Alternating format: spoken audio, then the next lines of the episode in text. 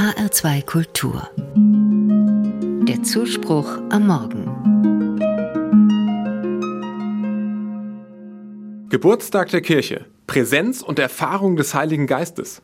Aussendung der Jünger. Mission und Auftrag der Kirche, an alle Enden der Erde zu gehen und das Evangelium in allen Sprachen zu verkünden. Alles das ist Pfingsten. Gestern war Pfingstmontag und all diese Aspekte sind für mich wichtig und entscheidend. Faszinierend ist für mich heute aber besonders ein Begriff. Zeitalter des Heiligen Geistes. Oder nochmal anders ausgedrückt, wir leben heute und seit dem Pfingstereignis, in dem der Heilige Geist zu den Jüngern gesandt wurde, in der Zeit des Heiligen Geistes. Christen können die Geschichte, unsere Geschichte, nicht einfach als sinnlos ablaufende Zeit denken. Für Christen ist Geschichte immer auch Heilsgeschichte. In diese Geschichte, die in Gott ihren Ausgang nimmt, hat Gott weiter gesprochen. Das Alte Testament berichtet uns davon. Gott begegnet seinem Volk.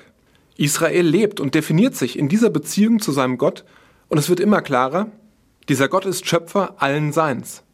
Die Begegnung mit Gott gipfelt für Christen dann in der Menschwerdung Gottes.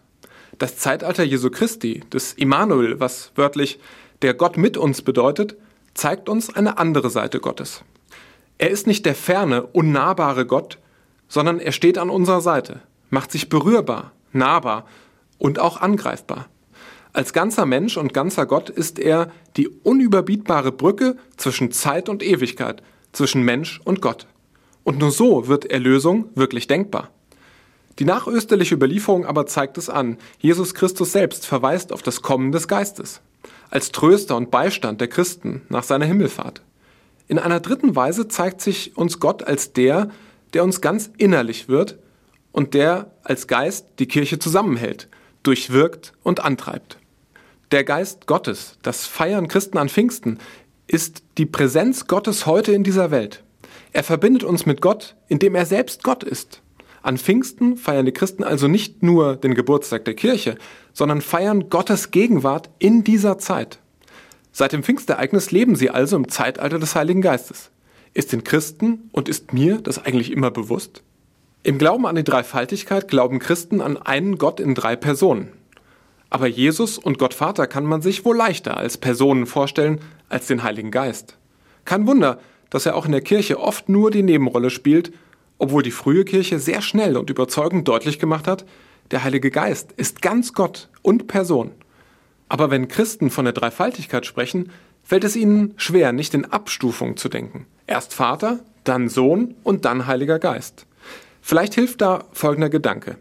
Vater wird man ja nur, wenn man ein Kind hat. Und Sohn ist man nur durch einen Vater. Soweit so logisch.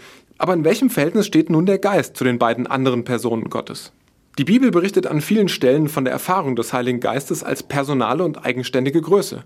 Und vor allem für die Kirche des Anfangs ist der Geist kein theoretisches Lehrstück, sondern lebendige Erfahrung. Die Lehre der Kirche gründet in dieser Erfahrung. Der Geist Gottes macht uns erst zu dem, was wir berufen sind zu sein, Kirche Gottes. Er stärkt, er verwandelt, gibt Hoffnung und Trost. Durch Pfingsten darf ich mir nochmal ganz bewusst machen, wo erfahre ich den Geist Gottes heute? Und was heißt es für mich heute, im Zeitalter des Geistes zu leben?